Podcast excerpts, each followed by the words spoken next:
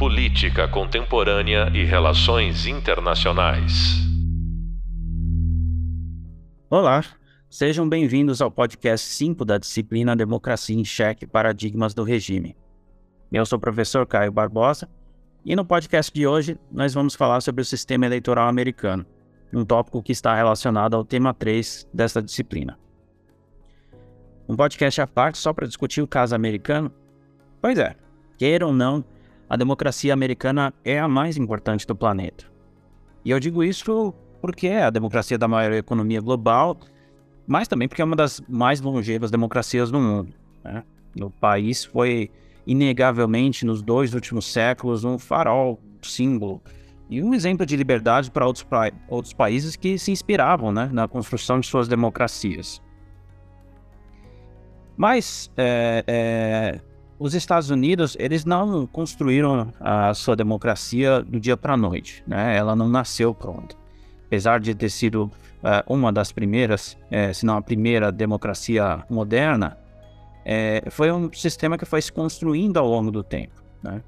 Eles mantêm até hoje a mesma constituição, né, de quando eles é, fizeram a independência, mas essa constituição, claro, ela foi recebendo emendas ao longo dos anos, numa quantidade significativamente menor do que é feito aqui, né? Aqui a Constituição brasileira é, é, sofre emendas toda hora, mas eles mantiveram já há mais de 200 anos essa mesma uh, Constituição. Quando os, os, Estados Unidos conseguiram a independência em 1776, é, o começo da democracia deles, na verdade, era exclusiva só para americanos brancos, proprietários de terra ou pagadores de impostos. E por incrível que pareça, pagar imposto naquela época era um privilégio, porque só assim você podia votar. Então o sufrágio era aberto apenas para uma quantidade muito pequena de pessoas. E é importante aqui ressaltar o, caráter federalista dos Estados Unidos, né? porque as leis elas variavam muito de um estado para o outro.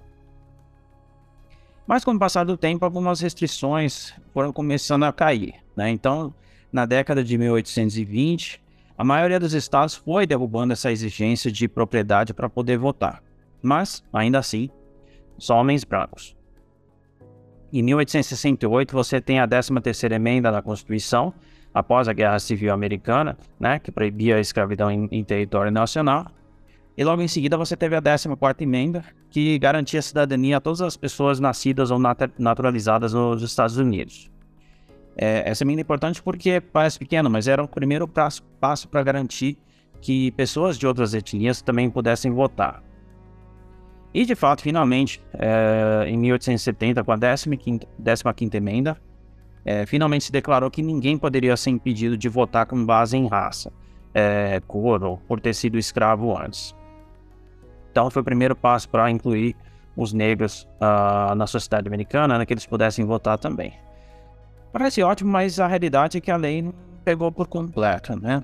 Os negros do norte do país, eles ainda tiveram mais acesso ao, ao voto de fato, mas no sul, que é onde morava mesmo a maioria dos negros, é, poder exercer esses direitos plenamente era quase uma utopia. Vamos lembrar que o, que o sul lutou uma guerra para tentar manter a escravidão. Né? Eles perderam a guerra, mas mesmo assim eles passaram uma série de leis é, conhecidas como as leis de Jim Crow. E essa era, essas eram uma, uma, uma, umas leis que simplesmente enfraqueciam ou simplesmente toriam os direitos civis dos negros no, no, nesses estados. Então, por exemplo, para você votar, você precisava provar ser alfabetizado, né? que poucos eram na época, né? ainda estamos falando do, do, final do século XIX, ainda mais os negros. Uh, você tinha que provar residência, uh, e, e as comunidades é, de, do, dos negros americanos, é, eles moravam em lugares mais afastados dos brancos, em lugares, em regiões que nem sequer eram reconhecidas, eles não tinham escritura, então como que eles iam provar que eles tinham é, alguma residência? Isso acabava dificultando também o que eles pudessem votar. Havia também uma taxa para poder votar, então, que também eliminava uma boa parte da população mais pobre, que era majoritariamente negra, que não podia pagar essa taxa para votar. Então, sem contar outras questões né, dessas leis, né, como a, gente já viu tanto em, em, filmes, séries sobre os Estados Unidos, né, que você só tinha bebedouro é, só para negro, lugar negro era no fundo do ônibus, banheiro só para ne os negros, enfim, diversos outros absurdos, né? E a maior loucura é que grande parte dessas leis permaneceram em vigor até mais ou menos os anos é, de 1960, né? Então, muito tempo, é, é tudo muito recente, não é? Uh, mas voltando, em 1920, as mulheres, finalmente, né, é, obtiveram direito a voto, né, com a 19 emenda na Constituição. Mais uma vez, isso não impediu os estados do, Sul de dificultar que mulheres negras votassem, né, mas segue o jogo. É, e apesar da 14 emenda que a gente é, é, citou, em tese, é, estendesse o direito à cidadania a todos os nascidos nos Estados Unidos, alguns, principalmente brancos, né, é, eram mais cidadãos do que os outros. Então, por exemplo, os indígenas americanos eles só obtiveram direito a, a voto em 1924, os chineses e os seus descendentes apenas em 1943. É, finalmente, em 1965, a 15ª emenda ela foi aplicada a nível federal. Então, ninguém mais precisava ser, é, provar ser alfabetizado para votar. Né? Então, é, tirou esse veto a, aos analfabetos é, a nível federal nos Estados Unidos. É, então essas foram as principais mudanças assim no sufrágio ao longo dos anos nos Estados Unidos, pra, mais próximo do que a gente entende de uma democracia hoje, né? Essas foram algumas das mudanças principais, claro que houve algumas outras pequenas mudanças ao longo do tempo, né? É, mas não vamos entrar em detalhes em todas. Falemos então agora sobre o sistema partidário. Como vocês devem saber, os Estados Unidos são frequentemente descritos como um sistema bipartidário, né? Porque você tem dois principais partidos políticos, né? O Partido Democrata e o Partido Republicano, que dominam a política americana desde o século XIX. É, existem outros partidos nos Estados Unidos, muita gente não sabe, né? Mas, mas tem outros partidos. Você tem Partido Libertário, você tem o Partido Verde, você tem Partido Constitucionalista, mais uma dezena de outros pequenos partidos. E não é que como esses partidos não, não fossem eleitos para nenhum cargo. Eles até têm uma presença em, em, eleições estaduais, locais, mas nada significativo além disso. Então, seguindo a classificação do Sartori, né, que nós vimos no, no, no nosso material, né, considerando apenas os partidos realmente relevantes no sistema, então nós podemos dizer que os Estados Unidos têm mesmo um sistema bipartidário. Falando do processo eleitoral, esse sim que é mais complexo. Uma das questões do, do sistema eleitoral americano é que, ao contrário do que acontece aqui no Brasil, é, ele não tem um período oficial de, de campanha, né? É, então, é, a sensação que dá é que eles estão eternamente em campanha. Toda hora se fala sobre as eleições, tem político anunciando que vai concorrer, não vai concorrer. E, então o processo eleitoral é bem longo. É, a campanha ela tem início é, geralmente mais de um ano antes da eleição, né? Até porque é, antes da eleição ainda tem um processo todo anterior, que são as primárias, né? As primárias elas são eleições internas realizadas pelos partidos políticos, né? Uh, para escolher os seus candidatos.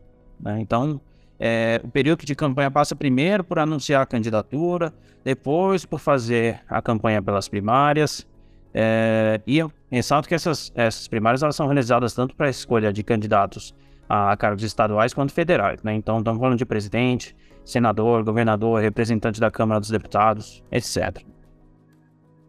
Essas primárias elas são realizadas em cada estado, cada território dos Estados Unidos, geralmente entre janeiro e junho do ano da eleição. Existem dois tipos principais de primárias: as fechadas e as abertas. É, nas primárias fechadas, é, apenas eleitores registrados como membros do partido podem votar. Então é fechada nesse sentido. Só quem é registrado como republicano ou registrado como democrata pode votar. Então, os eleitores que são membros do Partido Republicano vão votar na primária republicana e os registrados como partido, membros do Partido Democrata vão votar na primária uh, democrata. Nas primárias abertas, qualquer eleitor registrado pode votar na escolha do candidato, independentemente de sua filiação partidária, né? Então, você tem os chamados independentes, né? Aqueles que não são alinhados ali um partido ou outro. Então, nessas primárias, eles podem votar. Às vezes, existe também de alguns democratas irem lá e votar nas, na, nas primárias dos republicanos, por algum motivo, seja para influenci tentar influenciar o resultado, ele, é, é, é conseguir como candidato alguém menos tóxico, né? E o, o inverso também. Mas isso acontece em menor grau. É, e ainda tem um outro tipo de primária, que é o que eles chamam de formato de caucus, é, que ocorre pouco hoje em dia, né? Mas é quando os eleitores eles se reúnem em locais específicos, né? Fazem tipo uma convenção, eles têm uma discussão em grupo para decidir qual candidato apoiar. Mas hoje em dia é, essa é uma forma menos comum de se realizar. Após as primárias, é, cada partido realiza sua convenção nacional para oficialmente indicar o candidato para a eleição geral. Cada estado nos Estados Unidos é responsável por organizar suas próprias primárias, então não tem uma lei federal que determina isso. E é, é, também cada estado vai determinar o número de delegados que vão ser alocados a cada candidato com base na sua votação. Alguns estados eles vão ter primárias antecipadas, né? E outros estados vão ter as primárias bem perto mesmo de quando for o resultado. Então, por exemplo, famoso que estados como Iowa, New Hampshire, né, eles têm as primárias logo no comecinho do processo, enquanto você tem estados grandes como Califórnia e Texas que ocorrem bem mais tarde. Tem alguns estados que têm primárias separadas para cada partido, né? Então, é... a primária para os democratas acontece num, num mês e a dos republicanos acontece em outro mês. É, mas tem estado que é, que é tudo junto, é, a votação é tudo no mesmo dia, então até isso pode variar também.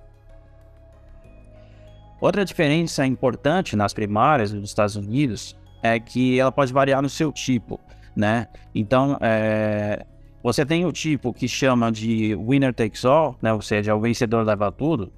Então, isso significa que o candidato que recebe a maioria dos votos, ele ganha todos os delegados do estado uh, para a convenção nacional. Então ele ganha todos os, os votos uh, daquele estado.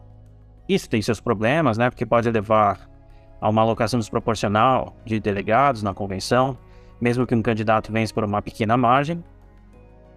E, corrigindo isso, algumas primárias são do tipo proporcional, que é exatamente como diz o nome, né? É, que nós vimos também nas aulas, que os delegados eles são alocados de forma proporcional aos votos recebidos por cada candidato. E também tem estado que mistura as duas coisas, tem né? a combinação dos dois métodos. Então ele ganha alguns delegados a mais porque ele ganhou a primária, mas também ao mesmo tempo tem uma divisão proporcional com base no resultado da votação. Então todo esse papo de delegados, né, é, faz parte desse sistema interessante e complexo do sistema eleitoral americano, é, que, é, que ao contrário da, da, da maioria dos países democráticos, né, é, faz parte de um, de um sistema de voto indireto, né? Então, é, quando nós falamos do voto para presidente nos Estados Unidos, ele não é direto. É, se assemelha, em alguns casos, a, a regimes é, autoritários. Mas o fato de ser um sistema de votação indireta não, não chega a ser um problema tão grave, né? É, mas tem seus problemas. Esse sistema é o que nós chamamos do colégio eleitoral. Ele funciona assim. Cada estado né, tem um número de votos no colégio eleitoral, que é igual ao número de membros no Congresso a que eles têm direito. Esse número de membros do Congresso é determinado com base na população do estado, então tem um caráter proporcional aí. Então, claro, isso significa que os estados com maior população têm mais votos no colégio eleitoral. Os eh, delegados desse colégio eleitoral, eles são escolhidos pelos partidos políticos de cada estado geralmente são figuras mais influentes no partido. Esses delegados, né, eles, eles se comprometem a votar no candidato presidencial escolhido pelo partido na sua convenção e o candidato que recebe a maioria dos votos populares em um estado acaba recebendo todos os votos eleitorais da, da, da daquele estado, né, todos os votos dos delegados. É, com exceção de dois estados também, Maine e Nebraska, que acabam distribuindo os votos é, eleitorais proporcionalmente. Então, nesse sistema, para um candidato ganhar a presidência, ele precisa obter a maioria dos, dos votos do colégio eleitoral, não da votação popular.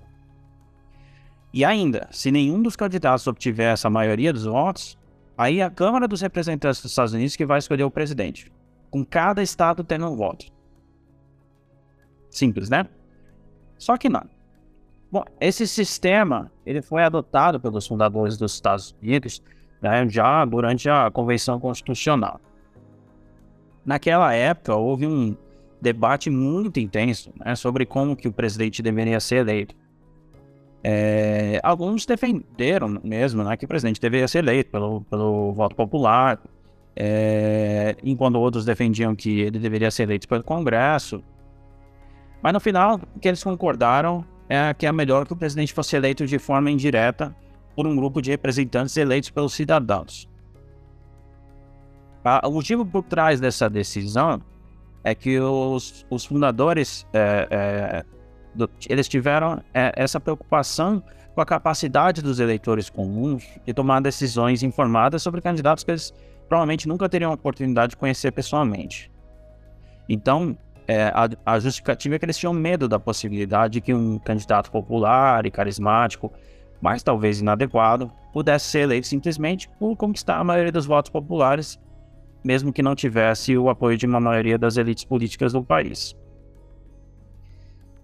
E essa, é, essa ideia, então, é, foi implementada e se manteve até hoje, né? É... Mas, além disso, também, o sistema do colégio eleitoral ele foi estabelecido uh, como uma forma de, de, equilibrar as preocupações né, que os fundadores uh, do país tiveram com relação é, é, à ideia de democracia direta e também a seleção por uma elite política. Porque a ideia é que, que os, esses delegados né, do colégio eleitoral eles seriam capazes de tomar uma decisão mais informada e deliberada do que o eleitorado em geral. Por outro lado, esse sistema também foi projetado para fornecer um papel mais equilibrado entre os estados, uh, para os estados menos populosos, né? Porque apenas pelo voto popular, então, a eleição seria decidida por onde tivesse mais população. Então, estados como Califórnia, Texas, Nova York, que deixaria os estados menos populosos sem voz. Então, o sistema do colégio eleitoral, ele acabou beneficiando os estados pequenos, porque eles, eles acabaram tendo mais força do que eles teriam somente com base na população. Então, o que, que acontece com esse sistema? Você acaba tendo estados é, que no colégio eleitoral eles acabam sendo sobre-representados, né? É, ou alguns estados que acabam subrepresentados, né? Em que sentido, né? Que, os, que o estado ele recebe um número de delegados é, que é maior do que a população. Então, por exemplo, vamos pegar o Wyoming, né? É, ele tem uma população de 580 mil habitantes, mais ou menos. Uh, e eles têm três votos no colégio eleitoral. É, isso significa que cada eleitor do Wyoming tem uma proporção maior de votos no colégio eleitoral em comparação a, a eleitores dos outros estados. Né? Outros, outros exemplos de, de, de estados que são sobre-representados são Vermont, Dakota do Norte, Alasca. Por outro lado, né, você tem estados subrepresentados, né, que são aqueles que têm uma população maior com relação ao número de delegados que eles enviam a, ao colégio eleitoral. No caso mais clássico é a Califórnia, que é o estado mais populoso dos Estados Unidos, que tem mais de 39 milhões de habitantes e tem apenas 55 votos no, no colégio eleitoral. Então, basicamente o eleitor da Califórnia ele tem um valor menor é, representativo, né? Porque ele, ele fornece uma, uma, proporção menor de votos no colégio eleitoral em comparação a eleitores do, dos outros estados. E isso acontece também com Texas, Flórida, Nova York. Então é justamente por isso é, que pode acontecer, como já aconteceu algumas vezes, de o presidente ganhar a eleição no colégio eleitoral, mas perdendo o voto popular. Na verdade, isso já aconteceu cinco vezes e duas delas é, mais recentes, né? É, essas duas vezes foram do republicano George W. Bush em 2000, que teve menos votos uh, que o democrata Al Gore, mas venceu no colégio eleitoral, e também uh, o, o, Donald Trump em 2016, que teve quase 3 milhões de votos a menos que a democrata Hillary Clinton, mas mesmo assim ganhou no, no colégio eleitoral. Notem que George W. Bush e Donald Trump ambos são republicanos. Então esse é um sistema que, pelo menos hoje em dia, acaba favorecendo os republicanos. E por quê? Bom, porque hoje os republicanos eles são mais fortes justamente nos estados menores, no interior do país. Né? Estados que estão sobre-representados no colégio eleitoral. Então, é, você tem essa, esse problema que, que, favorece os republicanos, mas é, é, muito difícil mudar um sistema né, se acabar favorecendo um dos partidos. Inclusive, é, falando sobre a derrota do Al Gore, lá no e-book eu fiz a recomendação de um filme né, que conta toda a história de, de, de como ocorreu aquela eleição. Então é uma boa para assistir para quem quiser saber mais, porque foi bem polêmico na época. Tem ainda um problema adicional com relação ao colégio eleitoral. Porque os delegados eleitos, eles não são obrigados a seguir o voto dos eleitores. É isso mesmo que vocês estão ouvindo, né? Pensando no que os fundadores pensaram, Bom, se, se, se o colégio eleitoral quiser votar no candidato derrotado, ele vota e acabou, e ele vence. É muito louco, né? É, esse fenômeno existe, ele se chama do eleitor infiel. E já aconteceu, a, a, porque a, a, a, Constituição americana ela não impede isso. É, alguns estados impedem, né? Tem, tem aplicação de multa, a troca do delegado se ele, se ele mudar o voto dele. É, mas em alguns estados não tem qualquer impedimento. O cara pode simplesmente votar no outro e pronto. Claro, até hoje nunca houve um caso que isso realmente alterou o resultado de uma eleição. Foram poucos casos na história dos Estados Unidos, né? É, então tem um ou dois que podem lá mudar no candidato opositor, mas não, não, não altera o resultado do todo. E é difícil disso acontecer, né? Porque os delegados do colégio eleitoral são representantes dos seus partidos, né? E, e, e representantes são pessoas engajadas dentro do partido. Então, é, é, muito difícil um cara que, que é um delegado do Partido Democrata chegar no colégio eleitoral e falar: ah, eu vou votar no candidato republicano. Pode acontecer, teoricamente? Pode. Mas é muito improvável.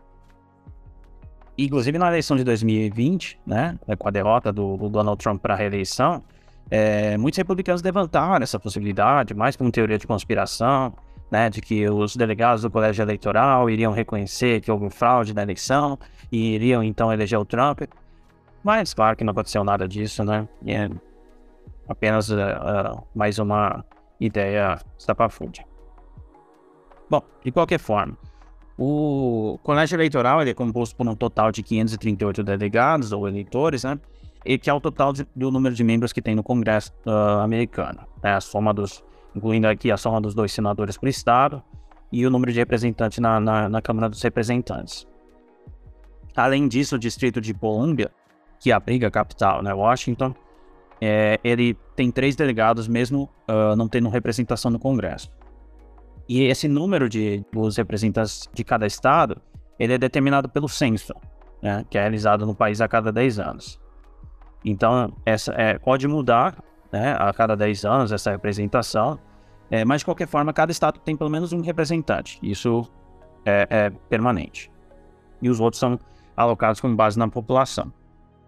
É óbvio que todo esse sistema recebe muitas críticas, é, há ideias de mudar, porque é, é, além dessas distorções que nós citamos, ainda tem outras. Então, por exemplo, um problema da campanha para presidente é que ela fica muito focada nos chamados swing states, né, que são os estados pêndulos, né? Porque assim, é, uma boa parte dos estados, todo mundo já sabe quem vai ganhar. Então, por exemplo, em Wyoming ou no Idaho, todo mundo sabe que vai ganhar um candidato republicano. Por outro lado, em Vermont ou Massachusetts, todo mundo sabe que vai ganhar um democrata. Então praticamente nem se faz campanha lá, porque, né, para que desperdiçar recursos num, num, estado onde você sabe quem vai ganhar. É, então a campanha ela foca muito mais nos estados é, que podem oscilar para um lado ou para o outro. Né? Tem ano que ganha um democrata, que ano que ganha um republicano. Isso varia ao longo do tempo, né? Mudanças demográficas, mudanças de todo tipo acabam fazendo com que o estado é, é vá mais para um lado do que para o outro é, com, com o passar do tempo. Mas É, alguns desses estados que são considerados estados Pendle são Ohio, Flórida, Pensilvânia, Georgia, Michigan, etc. Existe também, claro, o problema de subrepresentação uh, uh, de grupos minoritários. Né? Então, apesar dessa confusão né, do colégio eleitoral, é importante ressaltar que a eleição segue um sistema eleitoral majoritário, né? mas é um sistema majoritário em cada estado. Né? Então, significa que os grupos minoritários desses estados acabam tendo pouca voz, né? porque é, se fosse votação popular, pelo menos é, é, a, a, votação deles ainda seria contada como parte do todo. Mas como conta a maioria de cada estado, então eles a, a, acabam sendo voto vencido. Né? Então, um democrata no Wyoming, ele praticamente nem, nem vê chance alguma de fazer alguma diferença, né? porque ele sabe que ele vai perder. É, sem falar que, é, embora não seja culpa exclusivamente do, do colégio eleitoral, você tem um problema que o sistema eleitoral é, é um pouco parado no tempo, né? Então, você tem problemas de contagem de votos, tem atraso, muitos atrasos, às vezes semanas e semanas, tem disputa judicial. É, então, é comum você ver que você tem eleição e aí a, o resultado oficial pode demorar mais de um mês para sair, enquanto aqui no Brasil sai em questão de horas. Existe ainda a proposta de estabelecer um voto alternativo, né, como a gente viu nas nossas aulas do nosso e-book, que significa que se um candidato não receber a maioria dos votos, então os votos dos candidatos com menor, com menor número de votos são é, redistribuídos para os, para os outros candidatos por ordem de preferência dos eleitores, até que um candidato atinja a maioria dos votos. Existem também propostas no sentido da redução da influência do dinheiro das eleições, né? As eleições americanas, dinheiro corre solto, então é, muitas pessoas argumentam né, que o dinheiro tem uma influência excessiva nessas eleições. É, então, existem propostas de limitar doações de campanha, é, exigir mais transparência e responsabilidade em relação ao financiamento das campanhas, fornecer financiamento público para os candidatos. É, e também existem propostas sobre mudanças no processo de votação, como permitir o voto eletrônico, aqui como é aqui feito no Brasil, voto online, é, expandir o período de votação antecipada, porque existe essa possibilidade. Inclusive, hoje em dia é possível votar pelos Correios. Ou ainda tornar o dia das, das eleições um feriado nacional. Né? Porque outra peculiaridade do, do sistema eleitoral americano é que o dia da eleição é um dia útil. Né? É sempre na terça-feira, após a primeira segunda-feira de novembro. A ideia original é que isso era teria sido feito para permitir que os eleitores viajassem para votar sem ter que trabalhar no domingo. Mas na prática isso significa que muita gente tem dificuldade para votar no dia, porque precisa trabalhar. Existem discussões, existem propostas para mudança, mas como eu falei, é muito difícil mudar qualquer coisa uh, nos Estados Unidos com relação a isso, uh, porque principalmente no sistema de eleição presidencial, isso requer uma emenda constitucional e uma emenda constitucional significa uma maioria de dois terços no Congresso e aprovação de três quartos dos estados. Então é muito difícil implementar qualquer mudança significativa nesse sistema. E esse é um problema comum de qualquer democracia mais antiga, né? Você propor uh, mudanças em um sistema estabelecido. O Brasil, por exemplo, ele pôde votar, é, é, pôde adotar o voto em urnas eletrônicas porque era uma democracia mais jovem. É, pelo contrário, haveria muita resistência. Né? Vocês conseguem imaginar hoje o Brasil fazendo esse tipo de, de mudança? E hoje em dia os Estados Unidos estão muito polarizados, né? Estão divididos demais entre democratas e republicanos. Então fica muito difícil fazer qualquer, é, haver qualquer consenso sobre as mudanças que devem ser feitas. Sobre o colégio eleitoral especificamente, é, há maior interesse dos democratas em aboli-lo, mas por que, que os republicanos apoiariam se eles são os maiores beneficiários? Não faz sentido. Mas, de qualquer forma, a eleição geral, geral é, é, costuma acontecer em novembro, né, quando então os, os, delegados do colégio eleitoral são escolhidos. E esses delegados eles se reúnem em seus respectivos estados em dezembro, mais ou menos, para votar para presidente e vice-presidente, certificando a vitória. Além do presidente, os eleitores americanos também votam em muitos cargos, né? E votam o tempo todo em um monte de coisa. Por exemplo, você tem a votação uh, para deputados da, da, Câmara de Representantes, que ocorre a cada dois anos. Você tem a votação para senadores. Cada estado tem dois e eles são eleitos em mandatos de seis anos. Tem a votação dos governadores de estados, que são eleitos assim como presidente por um mandato de quatro anos. Você tem as legislaturas estaduais. E a novidade aqui é que cada estado tem uma legislatura bicameral, ou seja, tem um Senado estadual, então não é só o Senado federal, tem o estadual também, e você também tem a Câmara dos Representantes estadual. E aí os mandatos também variam aqui de dois a quatro anos. Além disso, você tem a votação para outros cargos estaduais e locais.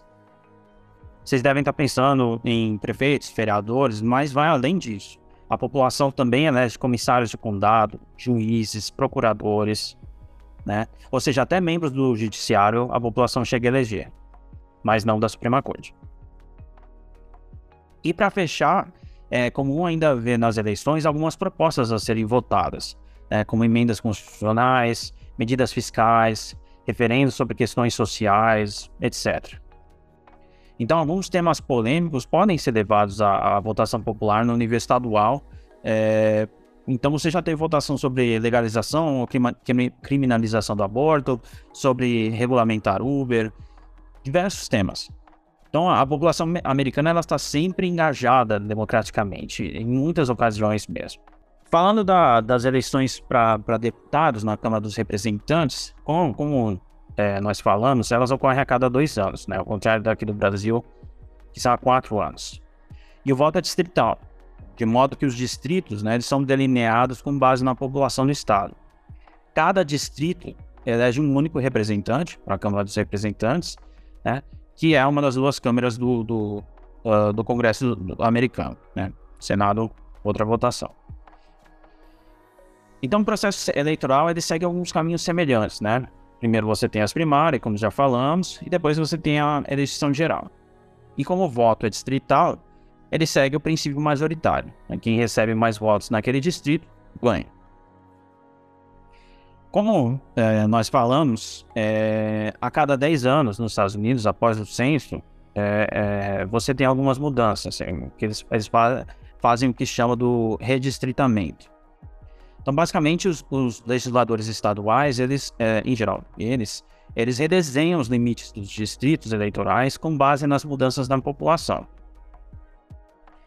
Esse processo de redistritamento, ele, ele é uma fonte frequente de controvérsia, porque geralmente o que acontece? Os legisladores estaduais, eles são afiliados a um partido ou outro, né? Vai ter uma maioria republicana ou democrata. E o que acontece é que eles podem é, é, usar esse redistritamento como forma de beneficiar os seus próprios partidos. Isso na política americana é conhecido como gerrymandering, né, que significa basicamente a prática de manipular os limites do distrito eleitoral para favorecer um partido político ou um grupo de eleitores. E acredite, isso, é, isso ocorre mesmo, não é com pouca frequência não.